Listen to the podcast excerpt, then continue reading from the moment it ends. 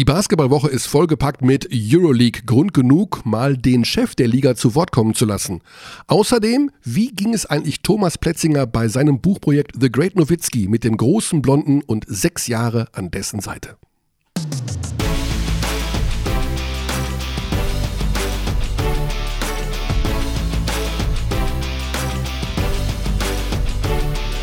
Dann steigen wir mal ein. Guten Tag in die Runde. Guten, Guten Tag. Tag. Guten Tag, Alex. Oh, das war fast synchron. Mhm. Ja, herzlich willkommen zurück. Herzlich willkommen zurück, genau. Ähm, ich äh, könnte ja mit einem Witz anfangen, habe ich mir überlegt. This is fucking Joe. Weil ich habe gestern ganz, ganz viele Witze gehört. Ich habe mir nämlich den deutschen Comedy-Preis angeschaut. In Köln in der Lanxess Arena. Achtung für die Übergabe nachher zu unserem Hauptthema. Ah ja, ich äh, weiß schon, wo die Reise geht. Sehr gut, sehr gut. Sehr gut. Comedy-Preis, war da nicht ja, schon nee, neulich? Nee, das war was anderes. Nicht, war nicht Comedy-Preis. Lange Nacht der Comedy oder irgendwas. Ja, äh, genau, es war nicht der deutsche Comedy-Preis, mhm. es war ähm, ja diese WDR-Veranstaltung, ja. Äh, wo Stand-Up-Comedians auftreten. Ja. Und äh, ich bin ein großer Fan von Stand-Up-Comedy, also nicht unbedingt von deutscher, aber äh, ich finde es immer. Live Köln Comedy Nacht XXL. Genau, die war's. Aber ich finde es schön, wenn, wenn wir gute deutsche Comedians haben und ich mhm. finde einen total bescheuert. Ja, ich finde also ein, ich, ich stehe ja eigentlich, ich, ich stehe ja extrem auf Flachwitze irgendwo, also auf Karlauer. Mhm. Aber Markus Krebs ist ja der deutsche Vertreter des Karlauers und den finde ich eigentlich katastrophal. Jetzt hat er aber ja.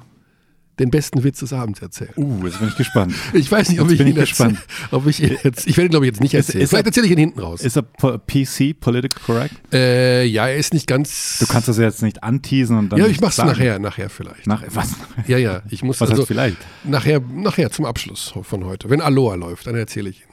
Wow, Weil, aber ob uns war, das jemals wieder einfällt. Aber das muss ich wirklich sagen. Äh, ich habe also mir das alles angehört und einiges ist okay, Einiges ist wie immer. Und, und er war wirklich. Der Lobrecht also, war auch, gell? Der Lobrecht war auch mhm. da. Der war. Wie war ja, der? Ja, der war so. Ich bin ja kein großer Fan von ihm. Ich finde den Podcast ganz gut. Das ist schon zu, gut, ja. Mhm. Weil äh, da einfach so viel dummes Zeug plus aber auch manchmal was Intelligentes dabei ist. Ja. Und ähm, aber sein Programm finde ich irgendwie so, hm, ich weiß es nicht. Das ist mir zu sehr zu, zu berufsjugendlich? Ja, und er, ich habe noch nicht gesehen. er kokettiert zu sehr auch mit sich selbst und seinem, mit seinem, seiner Ausstrahlung irgendwie oder so. Das ist einfach jemand, den 15-jährige Mädchen gut finden. Autsch, Autsch. Basketball, Euroleague ist heute unser Spezialthema. Lanxess Arena, Köln, Comedy. Oh, hm, ah, da wird das oh. Final Four Nicht nur Comedy findet in der Lanxess Arena genau. statt, sondern auch das Final Four. Das Final Four im Basketball im Mai. Ja. In, ähm, Mit welchen Teams? Oh, das. What, what's your hot take? Äh, da würde ich sagen, also Barcelona ist meines Erachtens schon dabei. Mhm. Ja, ich glaube, da kann man ZSKA. Nicht, ZSKA. Ceska. Ceska. Ähm, Wir lernten Ceska.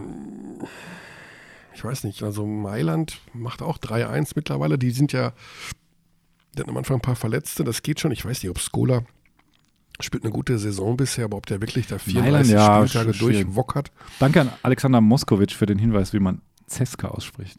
Fenerbahce muss man ja immer irgendwie auf der Rechnung haben. Absolut.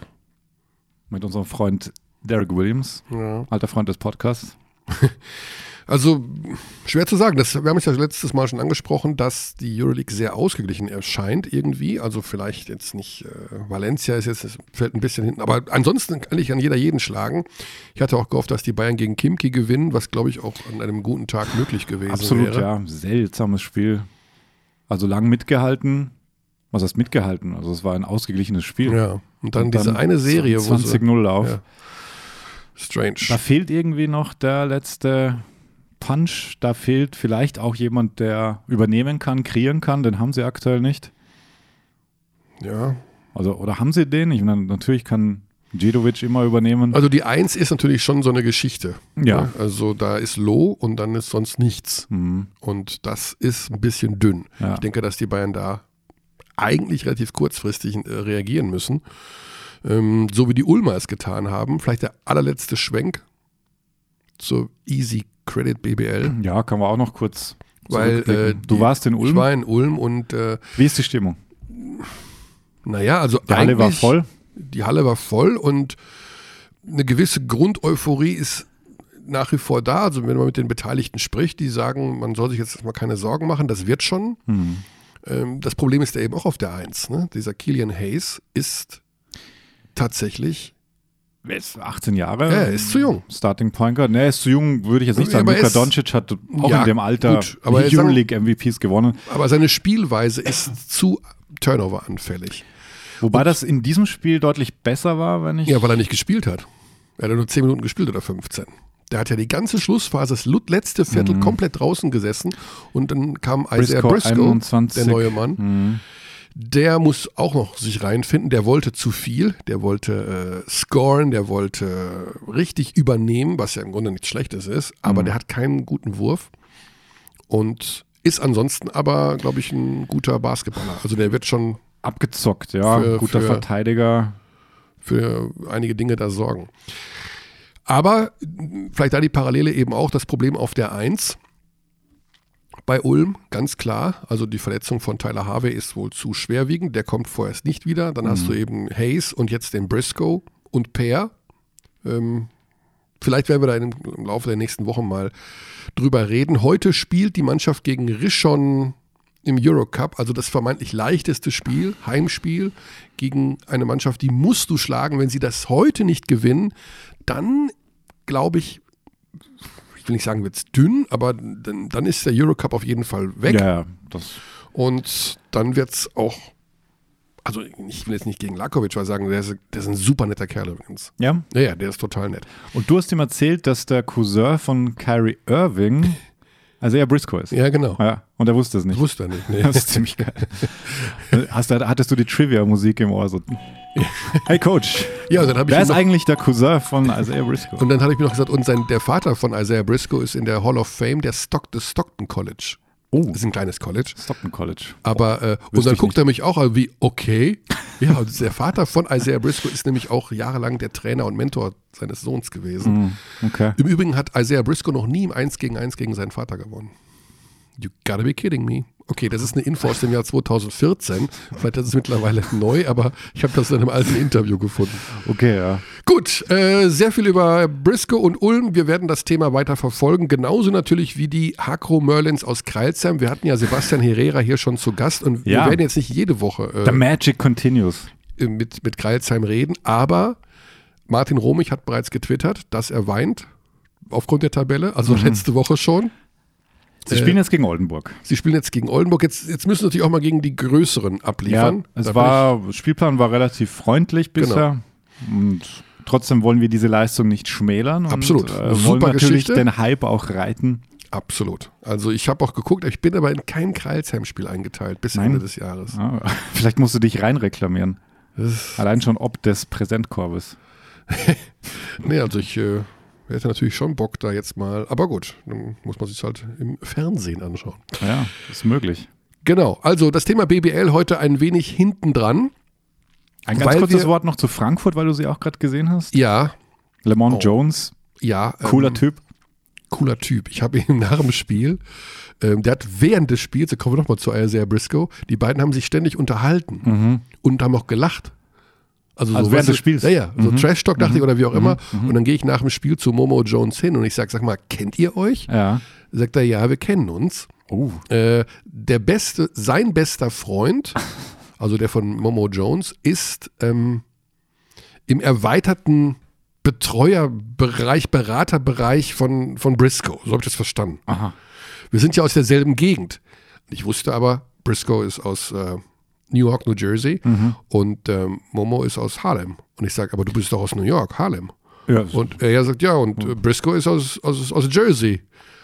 ja, Okay, ist das nicht ganz die gleiche weit. Hood, aber ja. Ja. die kennen sich jedenfalls. Sehr spannend. Ja, wenn Und- die da so diese State Championships spielen und Ja, die- so, sich vielleicht, ja. wahrscheinlich. Von der, vom College kennen sich nicht, sagt er. Ah, okay. Und ich, dann habe ich ihn gefragt, ich sag mal, wenn du jetzt hier für Frankfurt jede Woche 36 Minuten durchwockern musst, Mhm. das ist auch schwierig. Ich sag, ja, das wird aber immer besser. Also da hat er, glaube ich, auch Bock drauf. Diese, Ja. diese Also, er wirkt schon Rolle. relativ fit. Ja, er wiegt fit. Die spielen ja auch nicht großartig unter der Woche. Ja. Und äh, Darum kann auch der ewige Quantes 36 Minuten gehen. ja, der geht ja immer 36 das ist echt Minuten. Wahnsinn. Wenn nicht sogar 40. Und wieder mit einem ganz wichtigen Dreier plus Steal und Fastbreak. Äh, Robertson hinten raus. Ja, die Mannschaft, ähm, ich habe vor dem Spiel ähm, gesagt, dass sie noch nicht diese Identität hat, wie sie immer hatten. Mhm. Da fällt mir ein, wir wollten ja mit Gunnar Wöbke reden. Stimmt, wo ist er nochmal? Gunnar Wöbke. Vielleicht machen wir das. Ah, Ich habe jetzt habe ich auch Ah, du, noch, du liebäugelst mit Ja. diversen ja, Überraschungsanrufen. Gunnar Wöbke ist momentan in Indien auf einem, also der Geschäftsführer Mhm. Darf man das sagen? Fraport Skyliners. Ja, Ja. klar, das ist auch. Der ist in Indien auf einem Meditationsseminar. Also direkt am Ganges. Direkt am. Ja, der steht mit den Füßen im, im Wasser gerade. Und wir hatten ihn schon letzte Woche fast eingetütet. Und dann äh, hat es aus diversen Gründen nicht geklappt.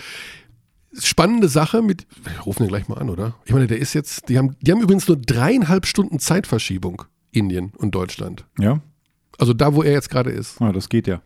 Hätte ich Muss. dreieinhalb Stunden? Ich dachte, das ist viel weiter weg. naja. Ja. Okay, also Frankfurt ist dann wieder so ein bisschen auf diesen Zug zurück. Gute Defense, ähm, aber natürlich fehlt da noch ein bisschen was. Also Kratzer ist noch nicht im Abschluss der Konsequente, obwohl er da wirklich rumwühlt, Rebounds holt. Der kann und muss noch einen Er weiteren muss Schritt aggressiver zum Korb gehen, aber natürlich traditionell schlechter Freiwerfer und deswegen vielleicht auch manchmal Hemmungen, mit Richie- allem zum Korb zu gehen. Richie Freudenberg, auch da Mhm. Seit Jahren bin ich ein Fan von ihm. Auch da muss noch mal etwas mehr kommen. Aber ich bin eigentlich für Frankfurt recht zuversichtlich, dass sie nach diesem Käsestart jetzt besser in die Spur finden. So, So, Thema dann, BBL, Ja, Gießen Heute- erster Sieg, sagen wir noch. Chronistenpflicht. genau. Nummer zwei Teams, die keinen, noch keinen Sieg haben. Genau, und mit äh, Medi und mit Göttingen werden wir uns vielleicht einmal nächste Woche beschäftigen, oder? Ja. Jetzt gehen wir in die absolute europäische äh, Spitzenklasse, wo welcher NBA-Spieler sich vorstellen kann, sein letzte, äh, seine letzte Karrierestation zu verbringen. Was kommt denn jetzt? Kevin Durant hat da irgendwie Kevin Durant will in die Euroleague? Er hat gesagt, er könnte sich vorstellen, in seinem letzten Jahr beim FC Barcelona zu spielen. Er war bei Serge Ibaka bei diesem ähm, komischen Kochformat, wenn Serge da so afrikanische Sachen kocht. Mhm. Er hat Schlange gekocht. Äh. Und, ja, wirklich. Äh, wenn ich nur dran denke. Und da plaudern die dann halt so. Mhm. Und irgendwann, äh, Serge hat ja auch irgendwie Barcelona-Ties. Und ähm, dann haben sie irgendwie über die Euroleague gesprochen. Also ich habe auch nur die Mhm. Meldung gesehen. Er hat gemeint, Euroleague war Crew, zweitbeste Liga und kann er sich schon vorstellen, international Okay. zu spielen. Ja. Also Durant unter Pesic, das stelle ich mir auch lustig vor. Ja, aber ich glaube, es dauert noch. Also er, er kann ja noch lange spielen. Und Share the ball, Kommt share da, the ball. kommt da. Ah, Serge war bei Real Madrid natürlich. Hm. Mhm. Nicht bei Barcelona.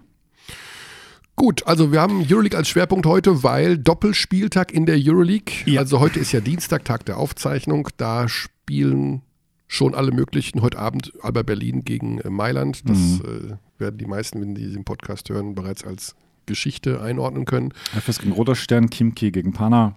Genau. Die Bayern spielen morgen gegen Real Madrid. Ja, Da werde ich vor Ort sein. Und Real Dann- spielt noch am Freitag gegen Alba. genau. Also jeden Tag äh, Euroleague. Ich werde das auch werd jeden Abend Euroleague schauen. Also das ist Das geht diese Woche sehr gut. Das ja. geht diese Woche sehr gut und ich habe auch einen League Pass. ja, ja, ich weiß. Ich möchte mal dazu sagen, dass man vor Oh. 20 Jahren den Mhm. League Pass von der Euroleague als Kommentator umsonst bekommen hätte. Die Zeiten haben sich geändert. Du hattest letztes Jahr auch einen umsonst. Nein. Doch. Nein, hatte ich nicht. Nicht? Ich habe bezahlt. Was bezahlt? Ja, weil du keine Geduld hast. Ja, ich möchte den nicht am siebten Spieltag haben, sondern am ersten. Schöne Grüße. Also, ich habe einen League Pass, ich habe Mhm. äh, dafür bezahlt und das ist auch nicht schlimm übrigens. Also, dieses ewige Presse muss alles billiger bekommen, da bin ich auch kein Fan davon. Früher war das einfacher. Pressekonditionen.de. Ja, da gab es ganz viele Sachen. Mhm. Ja, Da konntest du für bei- für- Air, Berlin war so. Air Berlin. So die Pressekarte. Mhm. Ja, ja. TUI, auch so ein TUI war auch immer ganz, ganz übel. Also, zum Fliegen. wenn du jetzt günstig. überlegst, äh, natürlich krasse Vorteilnahme, oder wie sagt man? Ja, es, ist, es gibt keinen Grund, warum Journalisten, also Beim Autokauf auch. ja, ja beim Autokauf Ja. hast du immer 30 20 Prozent oder sowas ja. bekommen. Warum Journalisten günstiger Dinge erwerben sollten, das stimmt schon, aber man hat es natürlich teilweise gemacht. Also Wenn es halt möglich ist. Ja, Und ich bin ja sowieso ein korruptes Schwein. ja, das wissen wir. Also, Das Euroleague. Ja. ähm, du hast etwas gesammelt. Der Yes. Xandi hat nämlich, du hast äh, Jordi Bertomeu, Jordi Bertomeu. Kannst du dich erinnern, als ich dir das Foto schickte aus, äh, Ja, ja. vom Da, sa Treffen? da saß äh, Xandi mit du warst schon auf Urlaub, glaube ich. Ja, kann sein. Das war, glaube ich, nach der BBL-Saison. Jedenfalls saßt du im, im äh, Headquarter. Wie, wie heißt nochmal dieser War Room, heißt das doch, oder? War Room, aber es war, ja, es war in einem Hotel, in einem Münchner Hotel. Ah, okay. Ja. Mit den Großen der Euroleague saß unser Xandi da und hat, ja, er hat Also- Strategien entwickelt. Wie, ja, du, hast die, du hast die große Strippe gezogen an dem Also, Tag. es war ein Pressetermin der Euroleague. Ach so. Ich dachte, Klingt jetzt, klingt jetzt nicht so aufregend, aber ähm, da war Jordi, ich vergesse immer, wie man sagt, Jordi oder Schor- Jordi. Jordi, Jordi, Bertomeu. War da und hat äh, Neuigkeiten verkündet, weil die Board-Meeting hatten ähm, mit den ganzen Shareholdern der, der Euroleague und Entscheidungen hier, Entscheidungen da und im Zuge dessen waren auch Einzelgespräche möglich. Und davon habe ich Gebrauch gemacht und das lag jetzt relativ lange rum, dieses Interview. Und ich habe mich immer wieder mal dran erinnert und hatte so im Hinterkopf, da sind schon einige interessante Sachen dabei.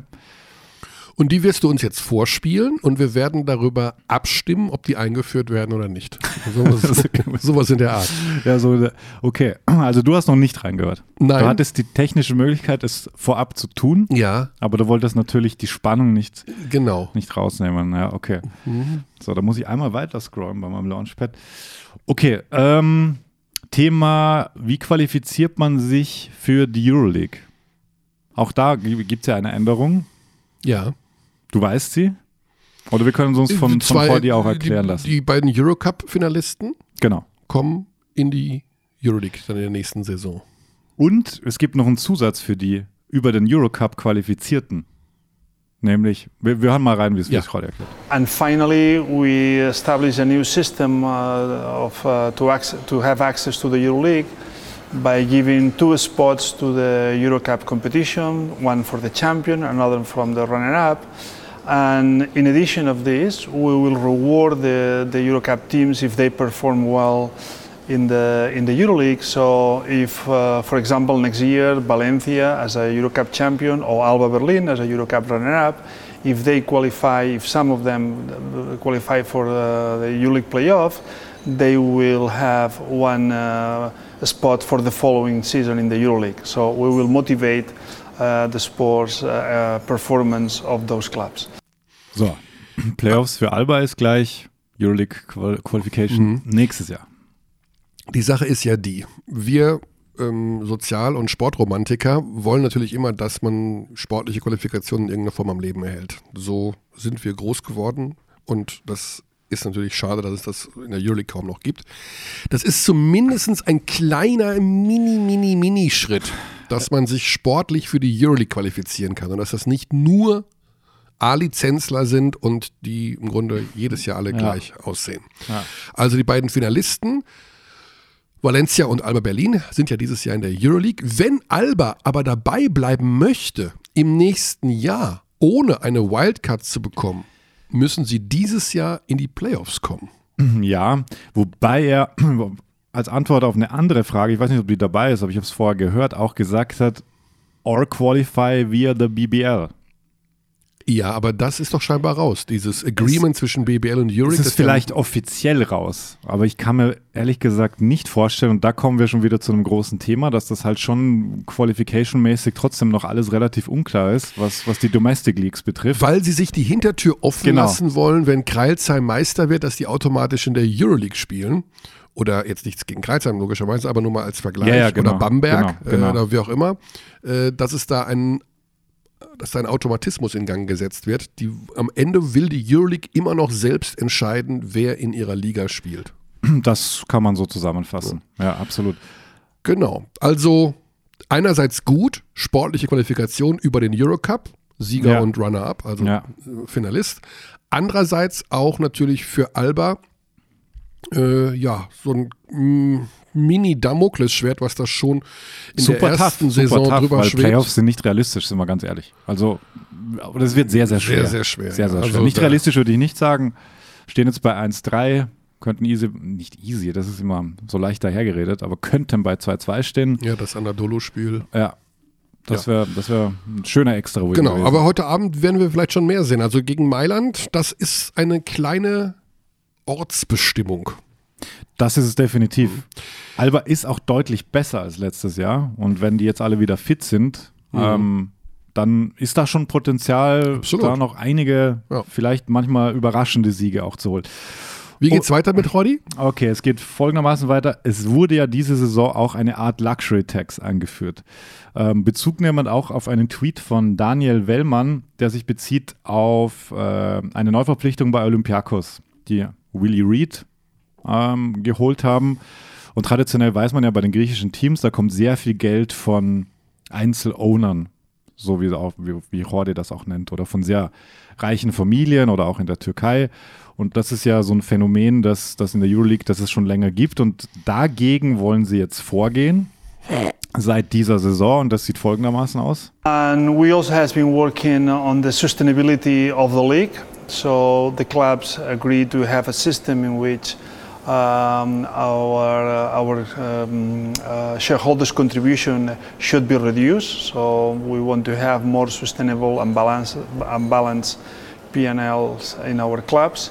So we also um, approve a kind of luxury tax for clubs that they have, uh, let's say, um, uh, a exaggerated amount of incomes coming from the owners. So we will have this kind of luxury tax that will be distributed among the other clubs. So mm, rules that uh, at the end has the aim to motivate the, the, to have better performance in the business side. In my opinion, that has been the more relevant uh, agreements that have been taken today in the, in the assembly. So, Ja. ich habe dann gleich mal nachgefragt, wie das dann umgesetzt werden soll, weil natürlich diese Kultur eine ganz andere ist in, in Griechenland und in der Türkei bei den Istanbuler Clubs vielleicht, dass da einfach sehr viel Kohle von, von sehr wenigen Menschen kommt. Das heißt, wenn ich jetzt Besitzer bin von Olympiakos, Ja. dann darf ich nur einen gewissen Betrag aus meiner eigenen Tasche in den Etat. Naja, du geben. darfst so weiterhin so viel wie möglich, äh, so viel wie du willst, aber du wirst dann eine Pynale zahlen müssen, die an die anderen Clubs ausgeschüttet wird. Also es ist keine Luxury Tax im, im klassischen NBA-Sinn. Vergleichbar ist sie insofern nur, weil anteilsmäßig der Überschuss an die braven Clubs, sage ich mal, verteilt wird. Er erklärt das hier auch nochmal. It's a cultural, you say, as you said, but it's also to understand that in the, in the context of, of a league that is a business-oriented league, um, the league has been had to be reliable, so we cannot depend on uh, on uh, contributions of individuals uh, to make the league sustainable. So. um, we are not going to cancel because we understand that Europe it's, it's part of our sports tradition that some owners have a, a commitment with the, with the club, but we have to reduce this. And we establish a reduction for the next three years that going from 60% to 40% as a maximum contribution. And uh, if the clubs go beyond this, the, above this number, and then is when we will apply sanctions, and with the, these sanctions, will have will be distributed among the other clubs that will fulfill the, the rules. But it's not because we want to um, to sanction the clubs. What we want is to promote uh, clubs being more focused on the business side, increasing the revenue streams, and to be more active in the business side and not to rely on on the on the owner's contribution. So, Da bin ich mal gespannt, wie Ja. Roddy bei Putin anruft und sagt, pass mal auf, dein, ich glaube, bei denen ist es das Innenministerium oder das Verteidigungsministerium, was ZSKA sponsert. Äh, könntest du bitte da mal 10 Millionen weniger rüberschieben?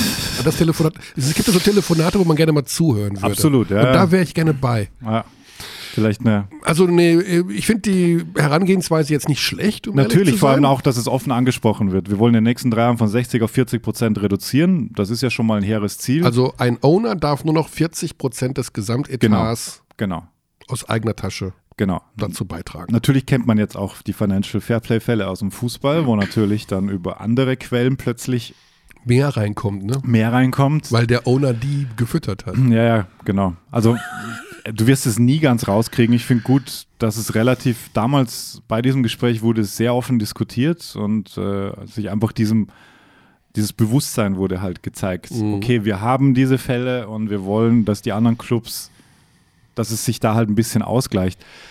Da gab es dann auch eine Nachfrage von mir in diesem Roundtable-Gespräch, wie sie damit umgehen wollen, dass diese Steuersysteme so unterschiedlich sind. Das ist auch ein Riesenproblem. Das ist ein Riesenproblem, aber er sagt, solange wir in Europa sind, wirst du das nicht lösen können und das sind halt die Gegebenheiten und sie versuchen es jetzt halt so durch diese Verteilung dieser Gelder zumindest so ein bisschen auszugleichen, aber ähm, da sind sie relativ, da waren sie relativ trocken Mhm. zu dem Steuerthema. Also das ist einfach so. Genau, also liegt da daran, also das Steuerthema ist deswegen so wichtig, weil mh, jetzt die deutschen Teams zum Beispiel bei den Gehältern deutlich mehr Steuern zahlen müssen als in anderen Ländern. Ich glaube sogar, also ich glaube bei Maccabi, bei in Israel ist es mit der geringste Satz von Ja. allen. Das sind bei einem Spieler können das mehrere hunderttausend Euro im Jahr sein, die man da als Ja. Verein spart. Russland ist, glaube ich, auch so. genau, Wie viel wollt ihr diese. Saison zahlen an Steuern? So. Ja. Und dann hast du noch landesinterne Unterschiede in Spanien beispielsweise, weil der Steuersatz in Baskonia ein anderer ist als ähm, in Madrid. Also das ist sehr Mhm. Wild, komplex, ja. sehr wild. Aber du wirst es wahrscheinlich, äh, gibt es noch was zum Financial Fairplay auch? Also, oder ist das Nee. Thema Geld jetzt schon, weil das wird, das haben wir ja in jedem Sport. Ja, Es ist ja überall so. Immer ist irgendwo einer, der mehr Geld hat als der andere. ja, das ist definitiv so. Du hast es ja selbst in, in, in, in einem System wie in der NBA so, wo du natürlich unfassbar viel Fernsehgeld hast und theoretisch bekommen alle gleich viel von diesem Fernsehgeld. Aber dann hast du halt noch die lokalen Märkte und natürlich hast du in Kalifornien einen fetteren lokalen Deal. Deswegen werden die Lakers immer reicher sein als äh, die Milwaukee Bucks. Also du wirst es nie ganz wegkriegen. Ja, Ja, wir werden es im Aber- Profisport generell eben, also ja. ob Basketball, Handball, Fußball ähm, oder auch, was weiß ich, äh, bei allen Sportarten ist es so. Wenn da jemand mehr hat, dann ist er wahrscheinlich auch immer der Bessere. Ja, und manche Clubs arbeiten auch besser als die anderen, Ja. darf man auch nicht unterschätzen und dann kommt das eine zum anderen. Trotzdem, es gibt natürlich auch Auszahlungen pro Sieg und Ah, fürs genau. Erreichen der Playoffs und für den Euroleague-Titel. Uh, we, we have a, a sports pool uh, criteria where we allocate um, amount of money for, for victories. Uh, that's about 38,000 euros for victory. And then if the club progresses to the playoff, this is mm, uh, more than a little bit more than double. If the clubs qualify for the for the final four, and then the, the champions get one million euros, the runner-up half million, and that's so and so and so. Also 38.000 Euro pro Sieg Ja, bekommst du als Team. in den Playoffs fast das Doppelte. Ja, Mhm. also um die 80 dann wahrscheinlich oder Mhm. sowas oder Ja. 70. Ja. Eine Million für den Sieg in der Euroleague Mhm. und 500.000 für Platz 2. Ja. Das ist ja schon mal ganz okay. Natürlich, wenn du es mit dem Fußball vergleichst, was man nie machen darf und sollte. Nee, nee. Aber Also- natürlich absurd, was da pro Punkt geht in der Champions League. Ich glaube, die, die Euroleague steckt ja immer noch mittendrin in diesem 10-Jahres-Deal mit, der- mit IMG als Ja. Vermarkter. Ja. Davon, die haben dem Ja. irgendwann mal 50 Millionen gegeben und von, aus diesem Pool wird das sozusagen befeuert. Äh, Die anderen Erlöse, Lizenzerlöse jetzt vom Fernsehen oder ähnlichem, sind natürlich im Bereich Euroleague oder Basketball generell nicht mit Fußball äh, oder anderen Olympischen Spielen oder irgendwie sowas zu vergleichen. Also nicht mal annähernd. Mhm. Ähm, und daher muss bei den Vereinen eben viel auch über Merchandising, Ticketing und äh, Ownership und Sponsoring also einfach Ja. gehen. Ne? Also ich glaube, wo sehr viel weiter ging, ist einfach bei diesen, bei der zentralen Vermarktung, dass Euroleague einfach sehr viel Euroleague-weite Sponsoren hat. Das siehst du ja auch immer, auch in, bei den deutschen Spielen. Natürlich Turkish Airlines, ähm, die da super aktiv sind und sehr präsent, Seven Days und so weiter und so fort. Lauter Unternehmen, die bei uns jetzt keine große Rolle spielen. Mhm. Da merkst du ja, wie verschoben eigentlich äh, oder wie, wie südzentriert eigentlich die, die Euroleague Türkei zentriert ist. Türkei zentriert, um ja. ehrlich zu sein. Und Griechenland zentriert natürlich, wo die TV-Verträge auch anders aussehen. Und Spanien, Ja. kann, man, kann man schon sagen. Das alles gilt es sehr, sehr genau zu beobachten in den kommenden Jahren. Also ich meine, wir müssten über den äh, politischen Hintergrund mit der Türkei und Europa und allem, auch der wirtschaftliche Hintergrund in der Türkei, Ja. äh, brauchen wir gar nicht ins, ins Detail gehen, als äh, uns allen bewusst ist, dass das keine einfachen Zeiten sind, um mit einem Land wie der Türkei Absolut. äh, da momentan irgendwie rumzuverhandeln. Aber auch diese Aufgabe kann der Sport natürlich erfüllen, insofern, dass du, die Türkei gehört da einfach in die Euroleague. Also die Istanbuler Basketballkultur, die gehört da einfach dazu. Absolut. Und ist nicht vorstellbar, wenn, wenn die kein Teil Euro, Europe, also das ist einfach Teil Europas und muss man, glaube ich, auch mal so festhalten, weil wir alle schauen gerne Fenerbahce und, äh, äh, und Anadolu aktuell. Ähm, wenn das wegfallen würde, das wäre das wär katastrophal, ja. glaube ich. Also vielleicht kann der Sport eher noch was dazu beitragen, mhm. dass die Türkei sich weiter europäisch ja, orientiert. Ja, ja, also in diese die, Richtung schaut er. Wo die Politik ja doch tatsächlich momentan eher versucht, da ein Keil zwischen Europa und der Türkei reinzutreiben. Ja. So, ganz okay Überleitung, weil Thema deutscher Markt mhm. bei, bei Jordi. Ähm, auch das haben wir gestreift. Meine, also die Wichtigkeit des deutschen Marktes in seinen Augen. Our view is that Germany and has been defined already as a, one of our strategic markets together with France and UK. Um, so we has been always working close to the German market. German, Germany has been always uh, or has been the, the country with more wheel card allocations Wild in the last uh, oh five, God. six years. So that confirms our vision and how important for us is the market. And from the other side, it's clear that the, the, the, the, the domestic league, the BBL, has been growing uh, in the last years uh, in a very significant way. The level of the German teams has been improving dramatically, and uh, today they can compete. So at the European level, Alba Berlin is the Eurocup runner-up, which is a very difficult competition, and Alba Berlin, uh, sorry, Bayern Munich was almost in the Euroleague playoff last year. So I think that, that all this uh, talk about the good health of the of the German basketball. Ja, ich bin da immer so ein bisschen hin und her gerissen. Mhm. Ähm, heute wird ja auch nicht müde, immer wieder dafür einzutreten, dass es äh, in England, also in er London. Er hat gerade wieder gesagt, ja, in London, France, UK und Germany, das ein, sind die neuen Expansion genau, Markets.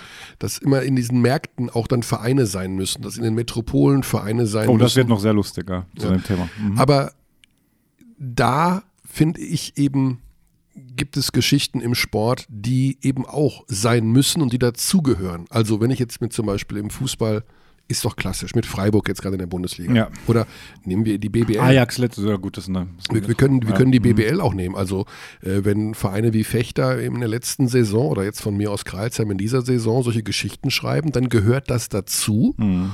Und es müssen eben nicht nur Städte sein, wie äh, unsere Millionenmetropolen, also München, Berlin, Köln, ähm, Hamburg. Das ist schön, wenn man da Basketball etablieren kann, aber es muss auch wachsen, von innen heraus wachsen.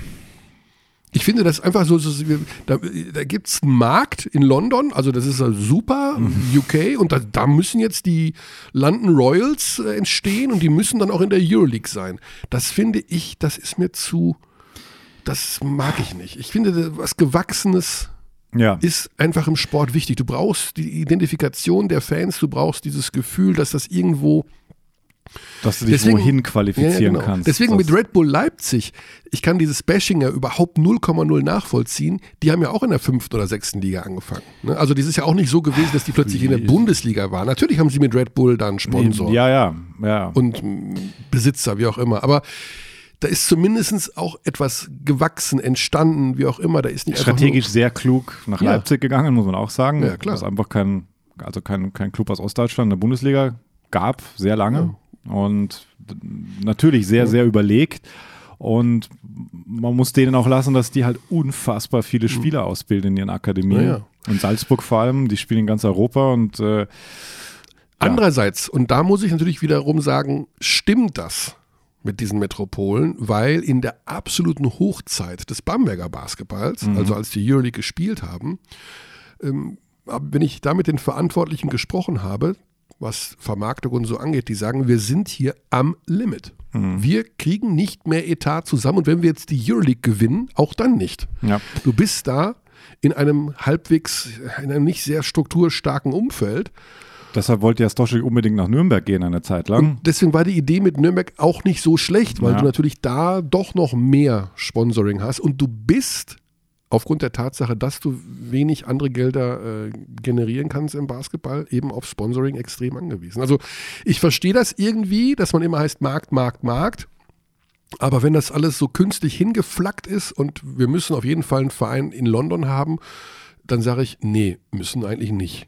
Also Das ich Es sind die zwei verschiedenen Zugänge, weil ich meine, Basketball unterscheidet sich nun mal sehr von, von Fußball. Deswegen kann es dir natürlich helfen, wenn du eher in den großen Städten bist, weil du da halt am ehesten viele Leute hast, die sich dafür interessieren. Das ist der Hallen. eine Zugang und die Hallen, genau. Das ist der eine Zugang. Der andere natürlich, der klassisch sch- traditionelle Sportzugang, dass du halt dich qualifizierst einfach, Mhm. egal was kommt. Und wenn Kreilsheim jetzt äh, Runner-up ist und die Bayern eine, eine Wildcard haben, also ins Finale kämen, dann müssten die Euroleague spielen. Das, äh, oder eigentlich würde es ja gar keine Wildcard geben, Mhm. im klassischen Fußballsinn. Dann hast du einfach deine, bist du qualifiziert oder eben nicht. Ja, die Sache mit den Wildcards ist auch Quatsch. Andererseits haben die Fußballer auch keine Playoffs. Also wonach richtest du dich dann? Sind dann die, die Playoff-Qualifizierungen gut, ist alles machbar? Es gibt große Unterschiede und ich finde es auch immer müßig, das eins zu eins mit, mit Fußball zu vergleichen. Das ist einfach ähm, nicht anzuwenden, weil wir eine andere Infrastruktur haben, weil wir eben nicht diesen Fernsehmarkt haben und da musst du manchmal einfach ähm, andere Approaches finden. Ja. Jetzt ist mir gerade der Witz wieder eingefallen. ich Ja, habe jetzt deinen, der, letzten, der, muss, der muss wirklich gut deinen sein. letzten Satz gar nicht mehr gehört. Ich bin so schlecht. Willst Gut. du ihn jetzt erzählen? Wir können, Wir machen das zum Schluss. wir machen das zum Schluss. Wir haben über die Bamberger gesprochen. Ja, ich habe genau. auch mit ihm über die Bamberger gesprochen. Oh, das habe ich mit ihm auch schon mal gemacht. Und da kam wieder diese Metropolengeschichte. Ich bin gespannt, was er gesagt hat. Ja. I think Bamberg did a, a very good job in the German league, also at the EuroLeague level for many years. Uh, clearly, Bamberg was asking for a long-term license in the EuroLeague. From our uh, point of view, uh, when we allocate this uh, long-term, long-term license, we are looking for a big market. We are looking for a major cities, and clearly, Bamberg was not on, on this in this list.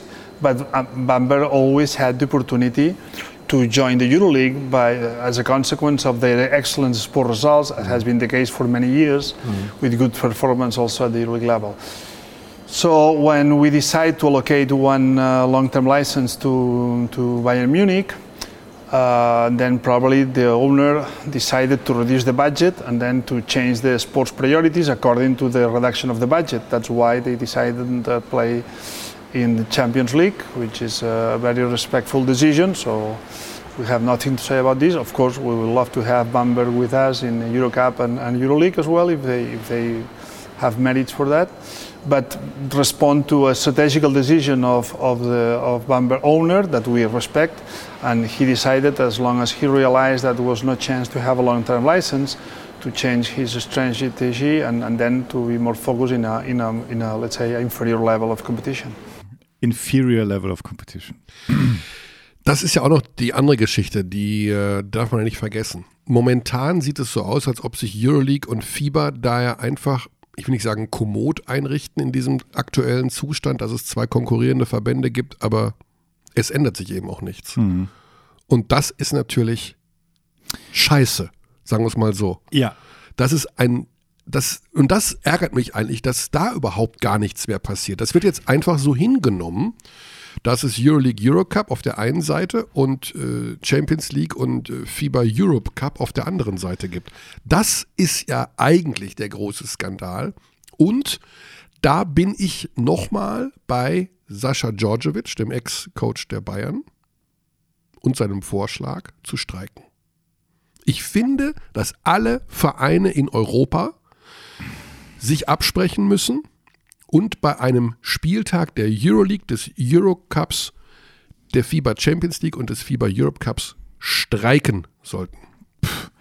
Um diesen beiden Verbänden zu sagen, wisst ihr eigentlich, auf welchen Schultern ihr diesen Konflikt austragt? Auf den der Vereine, auf den der Fans. Das ist hier ein eigentlich, wenn man ehrlich ist, ein unsortiertes Chaos. Das äh, ist definitiv der Fall. Ich weiß nicht, ob diese Radikalität zielführend wäre, weil ich mittlerweile, ich habe zu dem Thema kommen wir auch noch ein bisschen, auch wie er die Champions League sieht und wie er die, die Qualification Windows sieht. Und ich bin wirklich mittlerweile der Meinung, dass die, diese Qualifenster mit diesen Kadern einfach keinen Sinn machen. Und das ist nun mal der Hauptgrund dieses Streits. Ähm, weil es um den Kalender geht. Und diese Qualifenster machen einfach keinen Sinn so. Ich finde, das hast du jetzt auch im, bei der WM gesehen. Diese Teams hatten nichts mit, mit der Qualifikation zu tun. Und auch da wieder zurück, du kannst es nicht anwenden wie im Fußball, weil du, äh, weil Fußball hat halt keine NBA. Das heißt, dir werden immer die stärksten Spieler fehlen, wenn du während der Saison spielst. Das ist einfach so. Da geht es auch gleich nochmal drum. Ich kann, wenn du willst, noch einmal Thema Bamberg machen, ob eine mögliche Rückkehr möglich wäre. Ja, klar. So the door is not closed for them if they would decide to. I don't know how the contract is exactly. It said five years, but if they say, okay, let's play Eurocup again. Yeah, we are always welcome the club. So so. So they, they had options in the last year. They decided not to join us, but if in the future they want, we, we of course we will be more than happy to offer the opportunity to play in the Euro Cup. That's, that's no, no question on that. Das dann, hatten wir ja auch schon mal. Also die Euroleague ist offen. Das also Eurocup äh, ist offen, ba ja. Bamberg sich das wirklich überlegen muss. Ja. Ob sie, denn sie, Bamberg ist jetzt folgendes. Bamberg ist ein offiziell, also auch vom ganzen Look und von allem ein Champions League-Team. Ja, ja. Was jetzt keine Auszeichnung ist, sondern sie sind deutlich schlechter als in den letzten Jahren. Es ist einfach so. Natürlich ja. hat es mit dem Budget was zu tun, aber jetzt haben sie einen Champions League-Trainer geholt von Antwerpen, einen Champions League Sportdirektor, einen Champions League Point Guard Spieler. Äh, jetzt, jetzt sind sie Antwerpen 2.0, jetzt sind sie Bamberg, jetzt sind sie plötzlich nicht mehr Wanamaker Strelnix. Das ist ja auch okay, das kann man ja auch nicht vergleichen, aber die Ausrichtung auch muss für die Zukunft eine andere sein. Du kannst dich da nicht in diesem Schwurbelwettbewerb ständig bewegen. Thema Schwurbelwettbewerb. Rodi, wie siehst du das? You, I think it's a right description. It's strange because was Basketball created artificially. Yeah.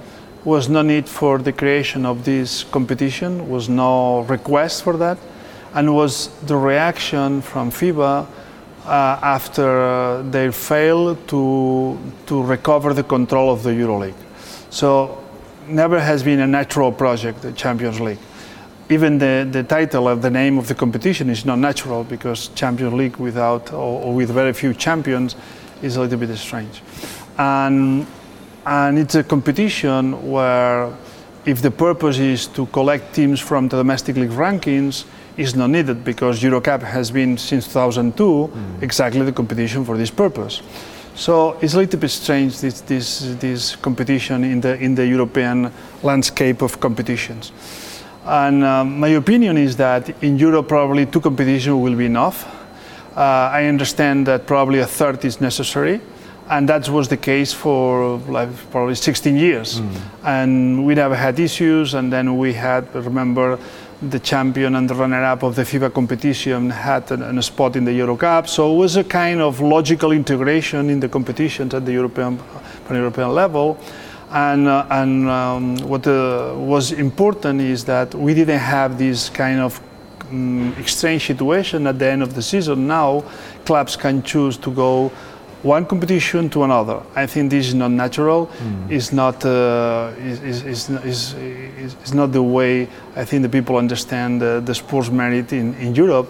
And in one way or another, in my opinion, should be solved and to return and to come back to the system where there is EuroLeague, the EuroCup, and the third competition, whatever is the name.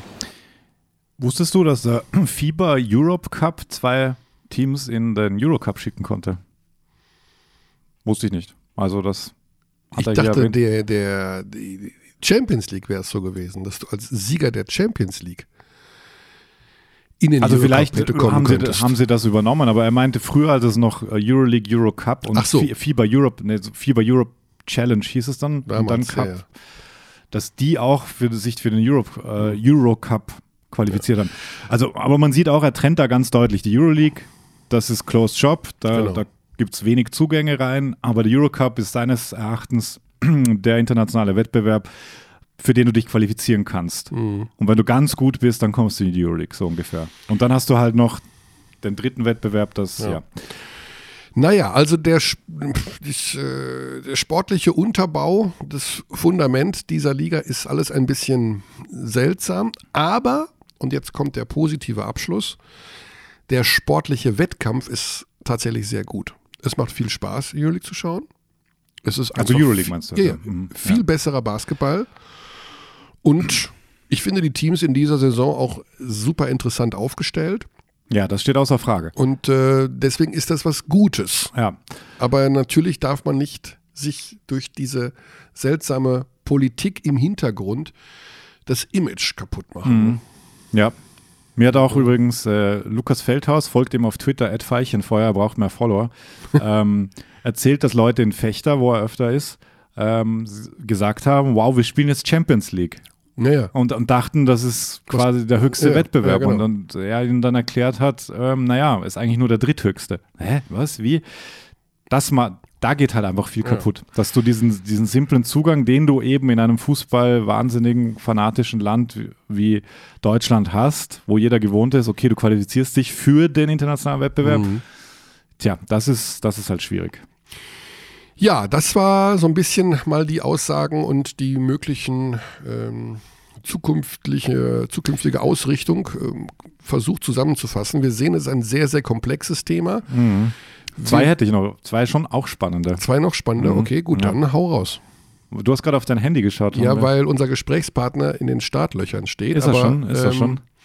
Wir Wollen wir ihn direkt konfrontieren mit Jordi? Nee, also ich würde die noch gern raushauen, weil ähm, es geht um die Bereitschaft, mit der FIBA zu sprechen ja, und über die Nationalmannschaftsfenster.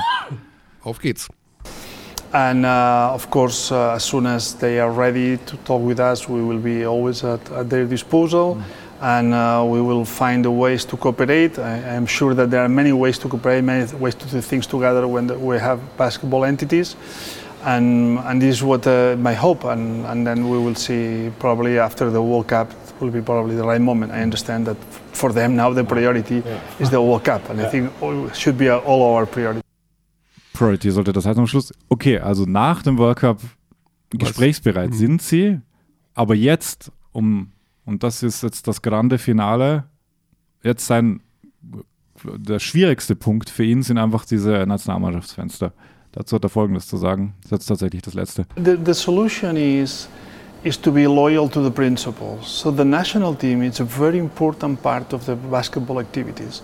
So to organize these competitions in a way that we don't have the best players available is a nonsense. And, and, and, and it's not happening in any other sports. so we, we, we don't see any other sport with the principle. We have to admit that that works in football. Mm-hmm. But in football, they don't have the NBA. So in football, the international federation run the, the, the foot, run football. In basketball, the most important governing body is the NBA. And what the NBA does is affect all of us. And we have to assume the reality. Mm. We cannot close the eyes to the reality. So I think that, and we offer FIBA different alternatives of calendars where all the players will be available. If at the end they want to go or not to go, this player's decision. We have to respect that. But at least from the organization standpoint, we have to put the conditions for the players to be part of these events because it's very good for the promotion of the game and because national team is, is, is, is a pro, is, is, are competitions where every, everybody feel engaged and committed and, and, and part of this. So to have national team competition without the best players in, in, uh, on the court is just a nonsense. It's like to, to play EuroLeague with the junior teams. So no, nobody will understand that. Like a farm national team. Exactly. So, so that, that, that, that's, this is what we have to solve. Tja, lange Rede, kurzer Sinn. Die NBA macht alles kaputt. Die NBA Nee. beherrscht alles. nee, ich finde sehr, sehr spannend, wie deutlich er sagt, the most important governing body in Basketball ist die NBA. Ja. Ja, also nicht die FIBA, Nee, nee, die NBA ist sicherlich. weil sie die äh, besten Spieler unter sich hat. Genau, und Und da, dieser Realität muss man ins Auge sehen. Und Ja. da ist schon auch was dran. Das ist ja auch das, was Marco Baldi, glaube ich, letzte Saison zu uns gesagt Mhm. hat, dass du einfach ähm, entweder mehr Selbstbewusstsein hast gegenüber der NBA und nicht nur dich duckst und huhu. ja. Andererseits ist die Realität natürlich auch, dass sie alles vorgeben. Und ja, das ist die Realität, die Jordi Bertomeo so sieht. Ja.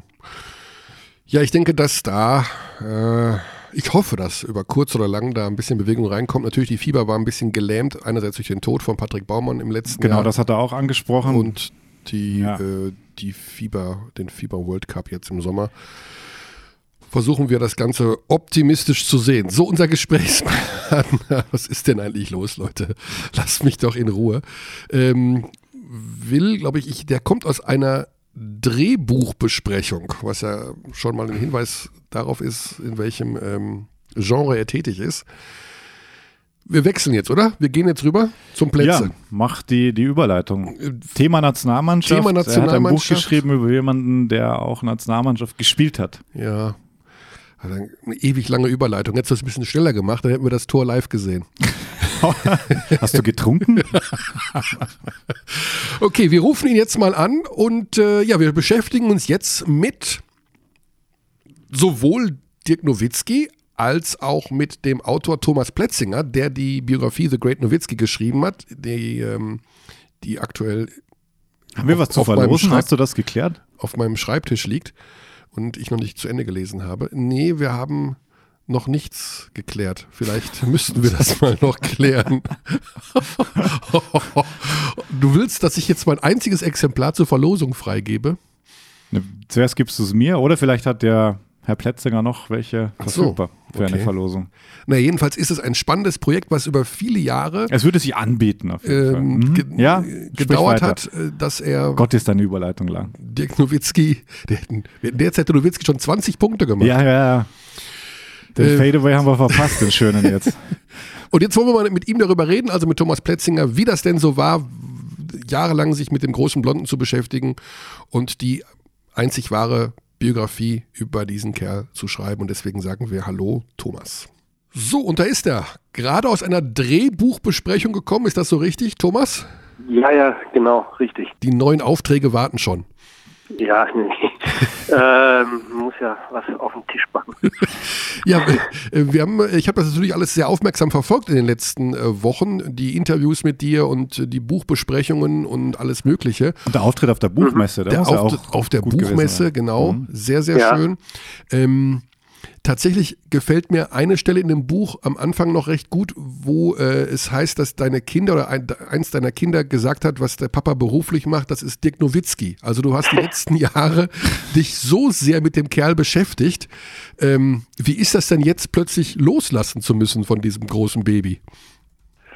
Ach, das ist total in Ordnung. Also, ähm, das ist immer ein großer Moment, ne, wenn man so ein, so ein Riesenprojekt abschließt und dann so ein Buch in den Händen hält, das ist natürlich, äh, ja, gleichzeitig irgendwie ein bisschen, äh, äh, also so rührender Moment und äh, irgendwie spektakulär für einen selbst so und dann, dann muss man es ja loslassen, klar, man hat es zu Ende geschrieben und äh, dann geht die Arbeit ja auch weiter eben. Also das nächste Projekt wartet. Äh, das ist, fällt mir nicht schwer loszulassen und wir sind auch immer noch in Kontakt, also wir texten immer noch hin und her. Wir hatten jetzt die Lesung zusammen in, Ja. in Frankfurt, was, was super war, was auch nochmal so einen, irgendwie den Deckel drauf gemacht hat, war irgendwie eine, eine Runde und irgendwie große Sache und ja, also mir fällt das nicht besonders äh, schwer, jetzt an anderen Sachen weiterzuarbeiten. Ja. Habe ich mich Ähm, drauf gefreut. Kurz zum Hintergrund für die Hörer, die das nicht wissen. Du hast ja, du kommst ja aus dem Basketballbereich. Zum einen kommst du aus dem äh, aus meiner Heimatstadt auch aus Hagen, wo ja natürlich äh, Basketball schon seit ewigen Zeiten sehr groß geschrieben wird. Du hast da auch selber gespielt, hast auch schon mal das Buch geschrieben, äh, was ich vom Titel her mega finde, einfach Gentlemen, wir stehen am Abgrund über Alba Berlin. Finde ich einen überragenden Habe ich Titel. auch gelesen, kann Tolles man Buch. Sehr empfehlen. Ja. Also du, du kommst aus der Basketballwelt, du hast sicherlich da einen einfacheren Zugang gehabt jetzt auch zu Nowitzki. Aber erklär uns doch mal, wie man das über so viele Jahre ja quasi betreut. Also äh, auch finanziell. Das, wie, wie geht das denn überhaupt, dass man da so viele Jahre Arbeit investiert, um dann am Ende äh, nach fünf, sechs, sieben Jahren dann das Buch erst in den Händen zu halten? Wie funktioniert sowas? Ja, das erstmal war das ein äh, sehr langsamer und zögerlicher Prozess. Ne? Also ich habe ja nicht angefangen mit der Idee, dass ich sieben Jahre ein Buch schreiben würde, sondern ich bin praktisch Nowitzki das erste Mal begegnet, ähm, als ich ihn für das Zeitmagazin porträtieren sollte. Das war ein ganz normaler journalistischer Auftrag und ich bin hingefahren und habe äh, ein Porträt geschrieben. Äh, und Welches dann Jahr sprechen wir da? Sorry. Bitte? In welchem Jahr war das, das Porträt? Ah, das war direkt im, im Jahr nach der Meisterschaft. Ah, okay. Ja. ähm, 2012. Und da habe ich einen, dieses Porträt geschrieben und dann habe ich äh, kurz darauf noch eins geschrieben äh, für ein großes Magazin. Und ähm, ja, dann hat sich das so langsam entwickelt, dass das zu einem Buchprojekt werden konnte. So, ich habe aber während der Zeit ganz normal meinen anderen Kram auch weitergemacht, meine Mhm. Reisereportagen geschrieben und an einem Roman gearbeitet und so weiter. Also ich Ah, habe jetzt nicht sieben Jahre exklusiv an diesem Projekt gesessen. Ähm, deswegen ja, das geht schon. Also zeitlich geht das schon und äh, auch finanziell kann man das irgendwie äh, querfinanzieren. Ich bin immer wieder mal für eine Redaktion rübergefahren. Äh, mein Verlag hat äh, äh, mir auch den Rücken freigehalten. So, also das war äh, ja ein Projekt, wo ich dachte zwei, drei Jahre. Das ist gut durchgebaut. Das kann ich kann ich irgendwie finanziell rechtfertigen, dass es dann so lange gedauert hat. Damit konnte keiner rechnen, aber es hat am Schluss dann doch noch äh, irgendwie gereicht. Mhm. Also ich bin nicht verhungert unterwegs. um Himmels Willen. Ja, wer Dirk Nowitzki mal persönlich kennengelernt hat, äh, da bestätigen sich ja auch einfach nur all die Dinge, die man äh, schon immer über ihn liest und weiß, nämlich, dass das einfach ein herzensguter Mensch ist und ein toller mhm. Typ einfach ist. Ähm, wenn man sich jetzt so oft mit ihm trifft und in diesem Dunstkreis sozusagen sich fast schon zu Hause fühlt, äh, wie schwer ist es denn dann noch so ein bisschen die Distanz zu halten zu auch einem Dirk Nowitzki, der ja vielleicht auch vielleicht mal zwei, drei ganz dumme Sachen erlebt hat, die man dann vielleicht doch nicht so veröffentlichen möchte. Wie schwer ist dann die persönliche Distanz, gerade wenn man eine Biografie schreibt? Ja, es ist ja keine klassische Biografie und insofern ähm, äh, ist mir das nicht schwer gefallen. Äh, mir war immer wichtig, dass ich eben die Distanz äh, thematisiere. Also äh, auch wenn sie mir abhanden kommt, ne? auch mhm. wenn ich äh, zu enthusiastisch bin. Ähm, äh, wenn ich wenn ich parteiisch bin, äh, wenn ich emotional drin hänge in der ganzen Sache, habe ich immer versucht, das ja wie ein guter Ethnologe, wie ein teilnehmender Beobachter halt ständig zu thematisieren. Ne? Mhm. Ähm, es war, glaube ich, in dem ganzen Projekt immer klar, äh, dass wir unsere Rollen äh, beibehalten. Ähm, ich war der Beobachter äh, und, und Dirk war derjenige, der beobachtet wurde von mir. Und wenn wir, wenn wir äh, diese Rollen verlassen haben, dann war das mit Ansage so. Und ich habe nur versucht, genau darüber zu schreiben. Also wann übernimmt die Subjektivität, äh, wann äh, übernimmt die Emotion, wann bin ich gerührt oder wann bin ich sauer oder sonst was. Ähm, also die, die Distanz war immer Thema oder das Schwinden der Distanz. Äh, ich, ich finde tatsächlich ja auch, dass so ein subjektiver Text mit meinen Eindrücken und mit dem, was ich äh, sehe und, und höre und so weiter, äh, sich dann tatsächlich am Ende viel authentischer liest als sogenannte offizielle Geschichtsschreibung. Ne? Mhm. Ne? Wenn ich jetzt tun würde, äh, als wäre ich ein, ein, ein Historiker, der die Dinge wirklich einordnen kann, dann ist das ein Problem. Wenn man subjektiv bleibt und das auch offenlegt, glaube ich, dann, dann liest sich das gut und ähm, ja, dann, dann hat man als Leser auch ein Gespür dafür, in welcher Position man sich zu beobachtenden Gegenstand befindet. Mhm. Jetzt ist Dirk Nowitzki eine der herausragendsten Sportpersönlichkeiten, aus deutscher Sicht ja sowieso, aber auch mhm. weltweit, einer der erfolgreichsten Basketballer aller Zeiten. Ähm, oftmals werden ja eben solche Personen oder sorgen solche Personen dafür, dass eben auch die Sportart äh, eine Gesellschaft durchdringt. Warum ist es in Deutschland nicht gelungen, trotz eines Dirk Nowitzkis Basketball aus dieser Nische herauszuholen? Warum hat das nicht geklappt. Ist das nur was mit dem Thema NBA, Zeitverschiebung, dass es dann doch ein Stück weit weg ist? Ach, da gibt es, glaube ich, so viele Faktoren, ähm, die, die da reinspielen. Es wäre natürlich, das würde man nie rausfinden können. Ne? Äh, es wäre mal interessant zu wissen, wie äh, welchen Stellenwert Basketball in Deutschland ohne Dirk haben würde. Ne? Also mhm. ähm, oder gehabt hätte in all den Jahren, seit den, diesen, diesen 21 Jahren. Äh, deswegen, man kann das, glaube ich, nicht so richtig sagen. Äh, warum hat man es nicht geschafft, aus der Nische rauszukommen? Ich glaube einfach, dass in Deutschland ein Fußballland ist. Äh, das ist, äh, glaube ich, das die allerbeste und ja, allergewichtigste Erklärung, ähm, dass es hier nicht diese drei, vier Sportarten gibt, die es, die es so fast gleichwertig untereinander aufteilen, äh, wie es das zum Beispiel in Amerika gibt. Ähm, und dann, ich glaube, das spielt auch eine Rolle, ne? dass mhm. diese die Höchstleistung einfach äh, immer nur als als Randnotiz in, in Zeitungen vorkam ähm, und und die wenigsten Leute tatsächlich genau wissen, äh, was der gemacht hat in all den Jahren. Ne? Also dass, dass die die Spiele gesehen haben abends, sondern das waren immer Nerds, die sich die Spiele am nächsten Morgen oder im, im Real Life angeguckt haben oder eben nachts und das sind halt wenige. So, ja. Ich glaube, man könnte die Liste äh, weiter fortführen, immer weiter. Also es gibt ganz viele Argumente, äh, warum Basketball nicht so groß ist wie, ähm, wie Fußball in Deutschland. Mhm. Und ich glaube, also wenn man ehrlich ist, glaube ich, dass man das auch nicht ändern wird. Ähm, man muss, äh, glaube ich, also diese Nische halt gut bewohnbar machen für die Leute, die es interessiert. Und ja. äh, mhm. ich finde, da ist das so viel besser als noch vor 20 Jahren. Das stimmt also, auf jeden Fall. Also wenn man, wo man noch nicht mal Bundesligaspiele sehen konnte, sondern nur in der Halle die gucken konnte und dann irgendwie zwei Tage später, drei Tage später ähm, in, in einem Fachblatt äh, die Ergebnisse nachlesen konnte, das waren noch andere Zeiten. Und jetzt ist es eigentlich für mich ganz persönlich, äh, finde ich es fast schon paradiesisch, ne? dass man alles sehen kann, äh, alles hören kann. NBA, Bundesliga, also es gibt so viele Möglichkeiten gerade und das Angebot ist, glaube ich, toll. So. Mhm. Und auch in der in allgemeinen Kultur finde ich, hat Basketball viel größeres Interesse als noch vor, vor 20 Jahren, auch wenn die vermeintlichen Erfolge, äh, also Europameisterschaft oder Alba, Alba, äh, Albers Europaerfolg also schon, schon lange zurückliegen. Ne? Jetzt hast du Dirk Nowitzki so gut kennengelernt und bist so nah an ihn herangekommen wie noch kein deutscher Journalist oder Autor vor dir. Äh, Was glaubst du denn tatsächlich, was er in Zukunft machen wird? Puh, ich glaube, also ich mache mir keine Sorgen um ihn. Ähm, ich habe den Eindruck, dass der, dass ihm eigentlich alle Möglichkeiten offen stehen. Ne? Der kann tun und lassen, was er möchte. Ähm, Ja, aber was steht, auf seiner, Geld. ja, aber was steht auf seiner nächsten Visitenkarte drauf? Also irgendwas mit Dallas Mavericks und dann Tim Duncan beispielsweise, die ja ähnlich, ähnlicher Jahrgang sind, der ist ja mittlerweile im Trainingsstaff der, der San Antonio Spurs, aber das eher unwahrscheinlich, nehme ich an. Ich kann das tatsächlich nicht sagen. Ich, ähm, der lässt sich da auch nicht in die Karten gucken und ich glaube, er macht wirklich den Punkt, ähm, dass er warten will, bis er sich entscheidet. Ne? Ich, der, der hängt natürlich sehr, sehr dicht an den Mavericks dran. Da sind ja im, im, im Staff sind ja äh, viele seiner seiner besten Freunde arbeiten für die Mavericks und ich, dem stehen alle Türen in dieser Stadt und diesem Club offen.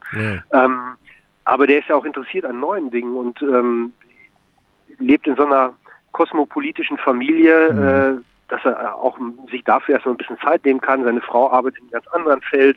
Äh, die Stiftungsarbeit ist interessant für ihn. Ich kann es echt nicht sagen. Also ähm, ich, ich kann mir total gut vorstellen, dass er irgendwann in der Halle wieder steht. Aber als was? Keine Ahnung. Das weiß ich nicht.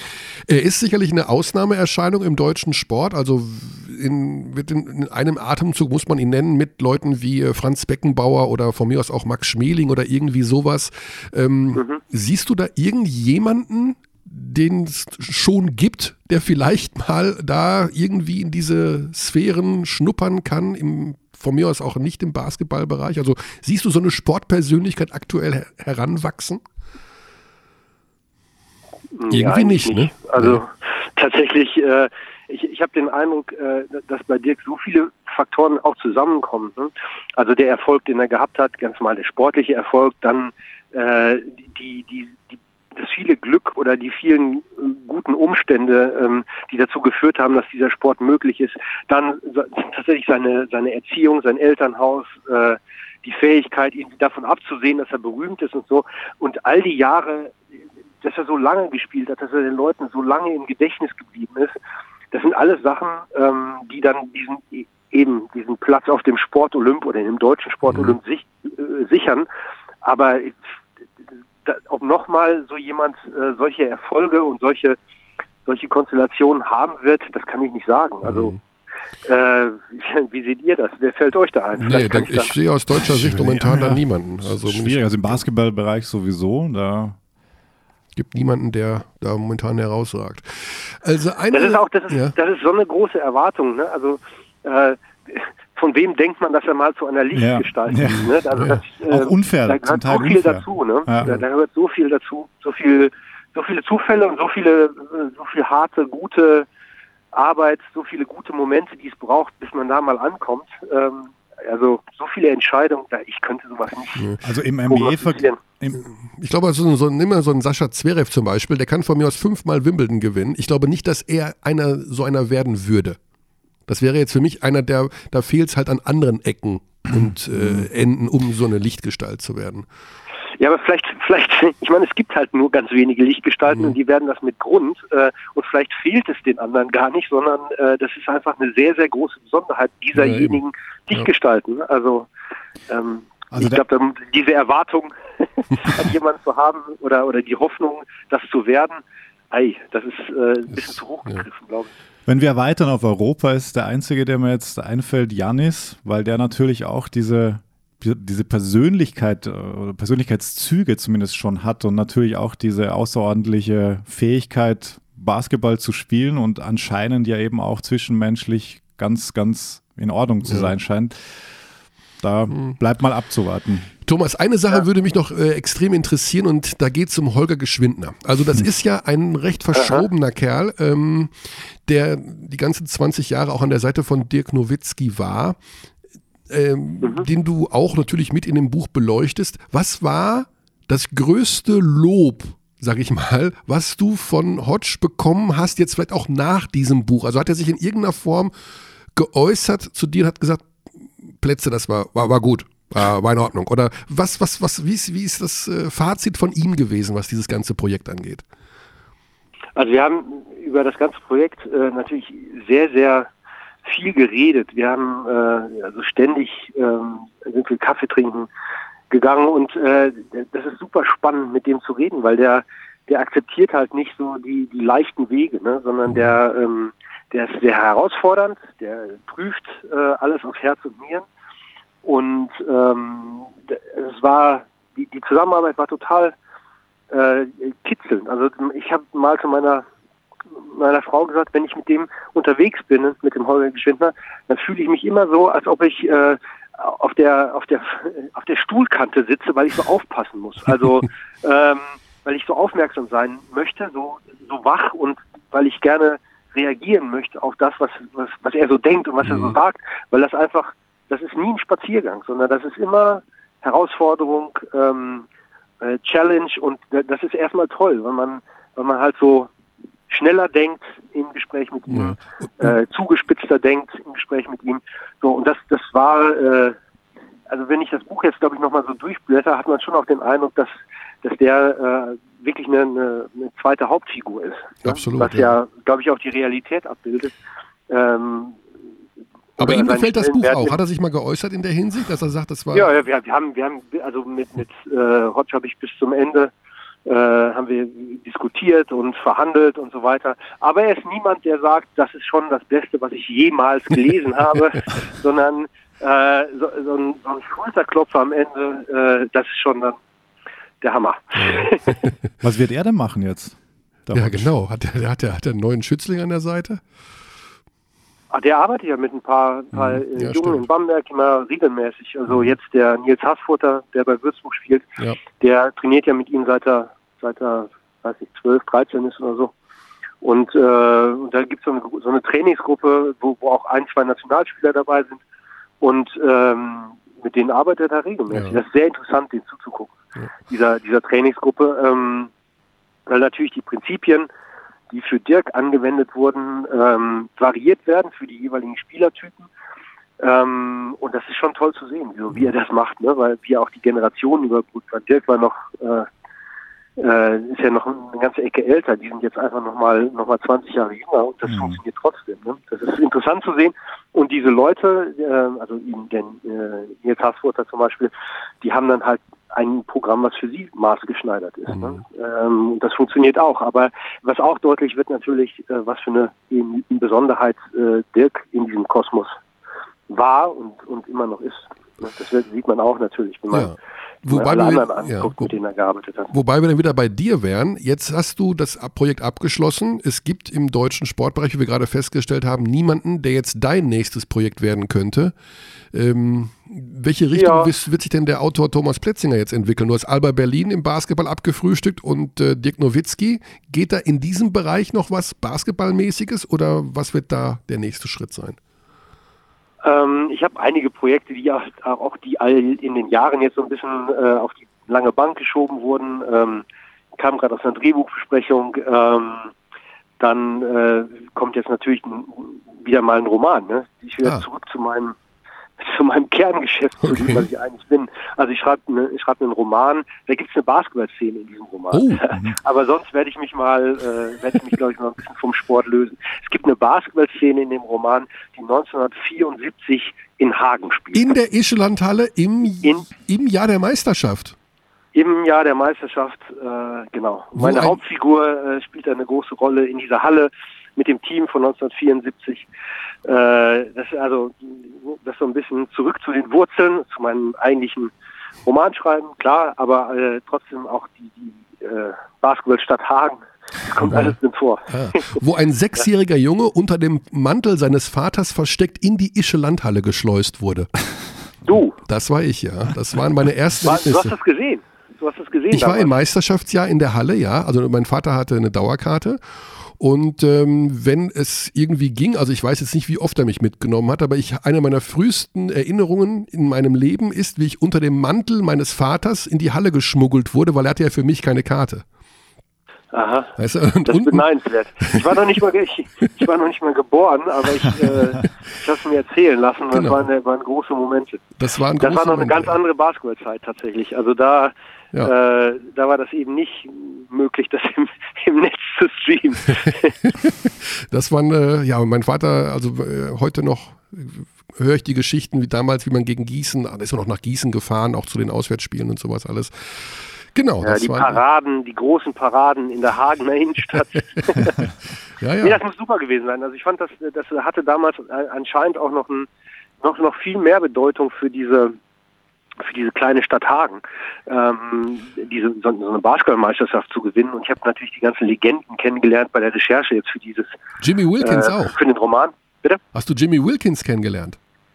Äh, den nicht, aber die ganzen äh, Deutschen, die dann noch in, in, Ah. der, in der Gegend leben, ähm, also ich weiß nicht, Grüßmann, äh, Ja. Schmunz, Kollex, so diese Leute. Ne? Ja. Also Jimmy Wilkins, und das ist auch der Unterschied, also ich weiß nicht, ob ich jetzt was politisch Unkorrektes sage, aber 1974, wenn ein afroamerikanischer, großgewachsener Sportler mit zwei Frauen im Arm durch die Hagener Innenstadt ging, hat das Ja. in irgendeiner Form was ausgelöst bei den Leuten. Das kannte man bis dahin noch nicht. Was heute ein ganz normales Bild ist, beziehungsweise nicht jeder Farbige läuft mit zwei Frauen. Ich mal, Was heute denn ganz noch? Okay. aber ja, aber da auf den Roman freue ich mich ja jetzt schon. Das ist ja überragend. Ja, aber es ist nur, nur sind vielleicht 50 Seiten oder so, die dann 74 Ach so. in Hagen spielen, aber der Rest, äh, der, ja, der hat auch ein bisschen was mit Basketball zu, zu tun, aber nicht, äh, ist, ist kein Sportbuch, sondern ein richtiger, Ist ein, tatsächlicher Roman. ein Krimi dann oder was Ja. ist das dann? Nee. Bitte? Ein Krimi oder wie, wie ist das für ein, eine Nee, das ist eine, eine, eine, eine tragische Liebesgeschichte, die sich Uh. über tatsächlich 80 Jahre äh, eines, eines Lebens, eines Lebens meiner Hauptfigur erstreckt.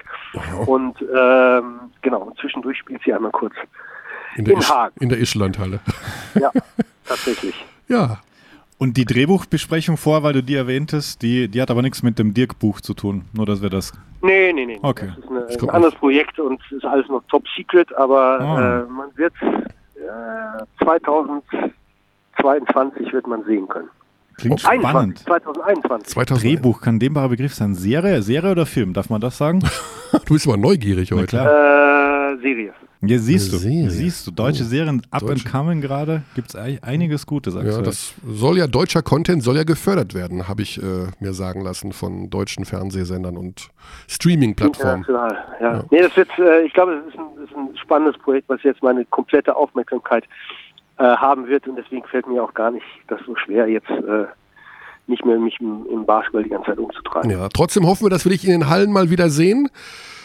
Äh, wo immer Gerne. du dann, in Berlin wahrscheinlich, ne? Du bist ja in Berlin angesiedelt. Berlin, äh, ja klar, ich, ich wohne in Berlin und Genau. ich gehe tatsächlich äh, oft zu Alba äh, und ich finde, ich, ich gucke mir das sehr, sehr gerne an gerade. Aber ich gucke auch oft ja. bei euch, muss ich sagen. Heute, heute Abend auch gegen Mailand? äh, ja, wenn der Babysitter äh, doch noch kann. Alles klar. Thomas, ganz, ganz lieben Dank für deine Zeit. Äh, spannende Geschichte, super Sache. Absolut, absolut. Und und, viel, und wir viel- dürfen ein Exemplar verlosen, ja? Von deines Buchs. Äh, ja, ja, ja, klar. Also ähm, ein Exemplar gerne. Ähm, äh, Ich kann sogar ein signiertes euch geben. Ja, das siehst du, das wird immer interessanter. Und Jetzt- jetzt, und jetzt natürlich, äh, wir, wir lieben hier ja die Trivia. Fällt dir eine Frage zu Dirk ein, die wir als äh, Gewinnspielfrage stellen könnten, die dir ad hoc einfällt? Ad hoc. Hey. Das ist nicht so, ist nicht so leicht, weil einfach sehr viel vorher auch noch ein Was, bisschen. Ja? was hat er zu. Äh, alles kein Trivia. Hi, ich muss eine Trivia-Frage. Ich keine Ahnung. Fällt mir nicht ein. Ihr seid da viel. ihr seid da viel trivialer unterwegs. Wir sind ja, genau, wir werden irgendwas finden. Was, was wäre deine gewesen? Also ich, ähm, da- dazu hätte man das Buch ja schon Genau. in, Ja, in ja, der genau. Hand halten Ja, müssen. Deswegen, äh, was, was er zu Barea gesagt hat äh, in der Finalserie. Interessante Frage. Ah, spannend. Spannend. Spannend, spannend. Ja gut, wir, wir lassen das mal sagen. Wir lassen es nochmal offen. Ja. Alles klar. Thomas, lieben Dank für deine Zeit. Viel Absolut. Spaß und viel gutes Gelingen bei allen weiteren Projekten. Das war eine tolle Sache bis jetzt. Ich danke euch. Ja, Danke. Grüße nach Berlin. Bis bald. Cheers. Tschüss. Danke. Ciao. Tschüss. So, das war Thomas Pletzinger. Sein Buch heißt natürlich The Great Nowitzki. Und äh, ein Exemplar werden wir verlosen mit der Trivia-Frage, die Alex uns jetzt sagt. Deswegen frage ich ihn. ähm, wie viele Wer Punkte erzielte Dirk Nowitzki in seinem allerersten NBA-Spiel? Ist gut, ist gut. Ich meine, es ist leicht rauszufinden natürlich, aber Ja, aber mit ein bisschen. ein bisschen Und Aufwand. es war äh, Lockout-Season. Das war Lockout Season, ja, ja. Ich hätte ja auch im Kopf gehabt. Ah, nee, wir machen es anders. ja, Er wurde ja drafted. gedraftet von Milwaukee. Von, ja. Für, Für welchen wen? Spieler wurde er dann getauscht und nach Dallas gegeben? Denkt an ein landwirtschaftliches Gerät. So, die Antworten, Das war ein Hinweis. die Antworten an Abteilung Basketball at gmail.com. Ja. Nicht der erste, der Ne, wir ziehen wir- das wieder feierlich mit unserem mit- Zufallsgenerator. genau, mhm. Das äh, betreff einfach äh, Great Nowitzki. genau. Dann können wir das, auf jeden Fall Nowitzki sollte im Betreff vorkommen. Und genau, dann an Abteilung Basketball.gmail.com. Auch da kann man Fragen stellen. Wir lesen alles und teilweise pflegen wir es auch ein. Und äh, auch gerne mal Fragen als Sprachnachricht schicken. Auch das geht. Die Rubrik Geht alles. besteht weiterhin. Und gerne auch mal wieder eine iTunes-Rezension liegen lassen. Mhm. Und äh, wenn sie natürlich fünf Sterne ist, dann umso besser. Denn das hilft uns. Das hilft uns sehr. Das hilft uns im Alltag. So, Körny, bevor, bevor du jetzt deinen Witz erzählst, Oh, genau. äh, äh, wir müssen noch einmal, wir müssen auf jeden Fall einmal. Kona 3. Kona 3. Kona 3. Das ist nicht fair. Also, soll ich jetzt sagen, Roger Federer, Brathändel, ne, Oldenburg, das liebe ich.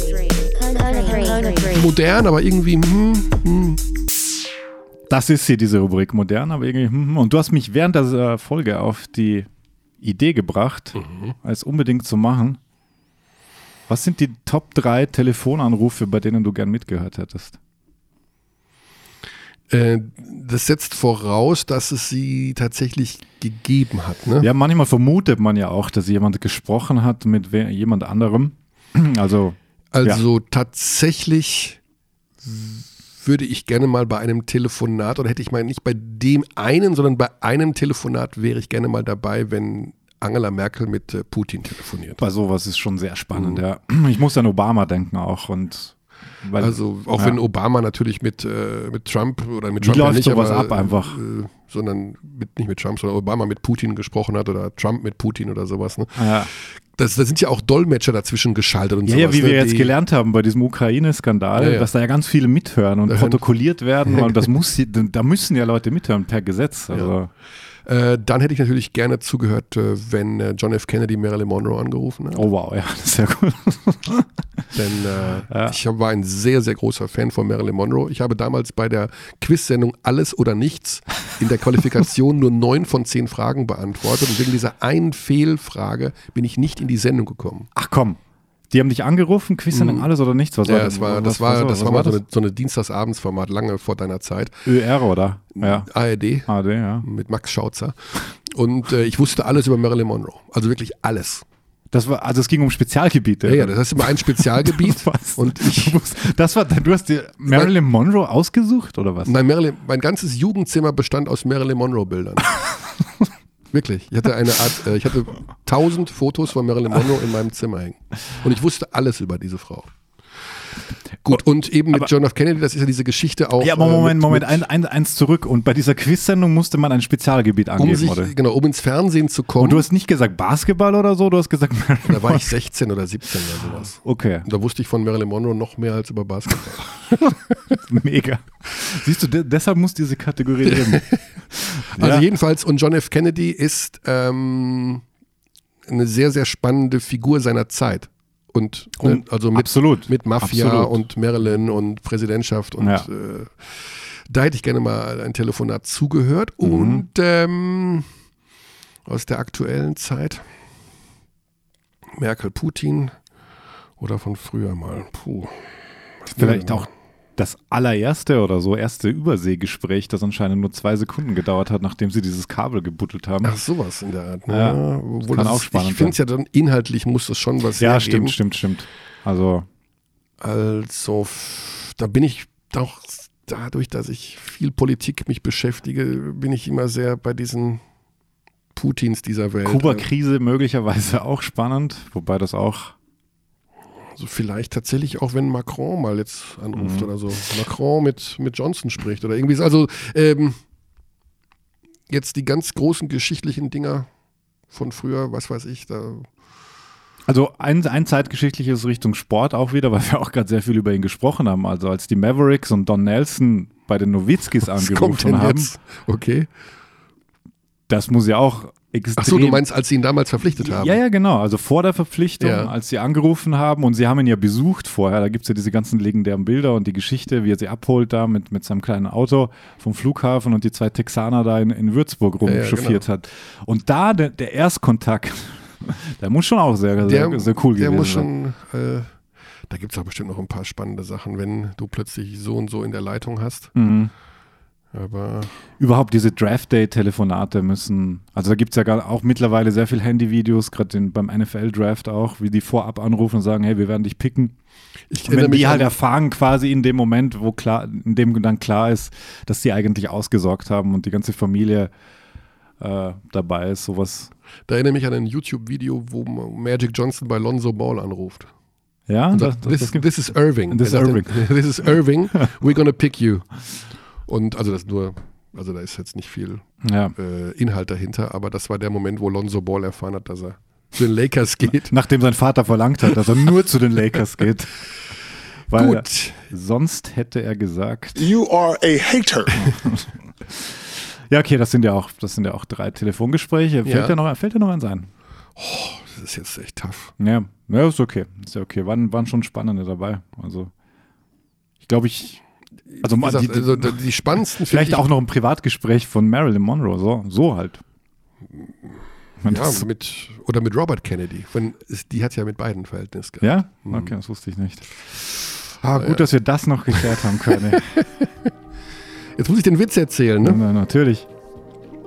Ich hoffe, ich kann, ich hoffe, ich kann ihn halbwegs Du hast schon während, so während der. Aufzeichnung nochmal gelacht, weil du daran gedacht hast, dich einen, Euro, äh, einen, Ja, einen äh, Monolog zur Euroleague-Politik Die Sache ist die, äh, dass der Markus Krebs dann auch halbwegs gut erzählt. Natürlich, logischerweise ist er ein. Profi-Witze-Erzähler. hab. Ja.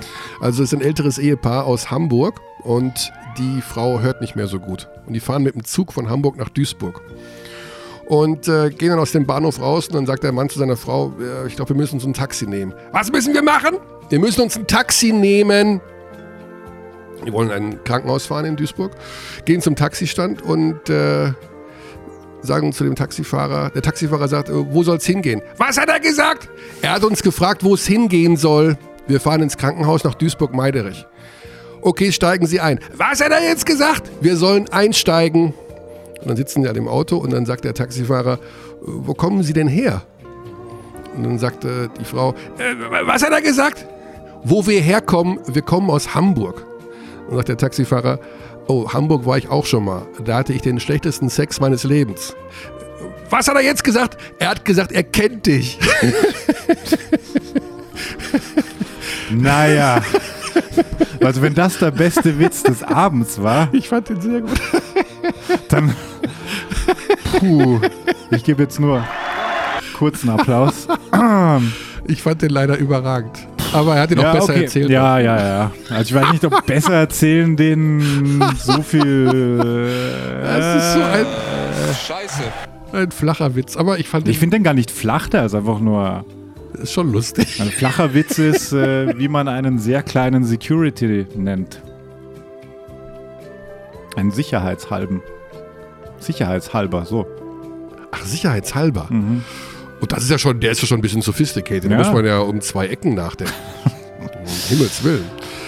Gut, gut. dann war es das von dieser Stelle. Ja. Das war die Euroleague-Spezialausgabe mit dem Blick über den Teich, beziehungsweise, um ehrlich zu sein, nach Berlin zu Thomas Pletzinger, dem Nowitzki-Autoren. Nächste Woche geht es dann wahrscheinlich wieder ein bisschen mehr um die BBL. Genießt die Euroleague-Woche, schaut bei den zahlreichen Spielen Ganz, ganz der viel Deutschen Euroleague. rein. Auch extra Euroleague-Spiel, ja, da auch und extra, reinschauen. extra deutsche Euroleague-Spiel bei, bei Magenta Sport. Also rauf und runter und Eurocup natürlich auch und alles, alles schon. Wahnsinn, Wahnsinn. Und BBL und überhaupt. Bis dahin. We treat people here with complete respect. This is Germany.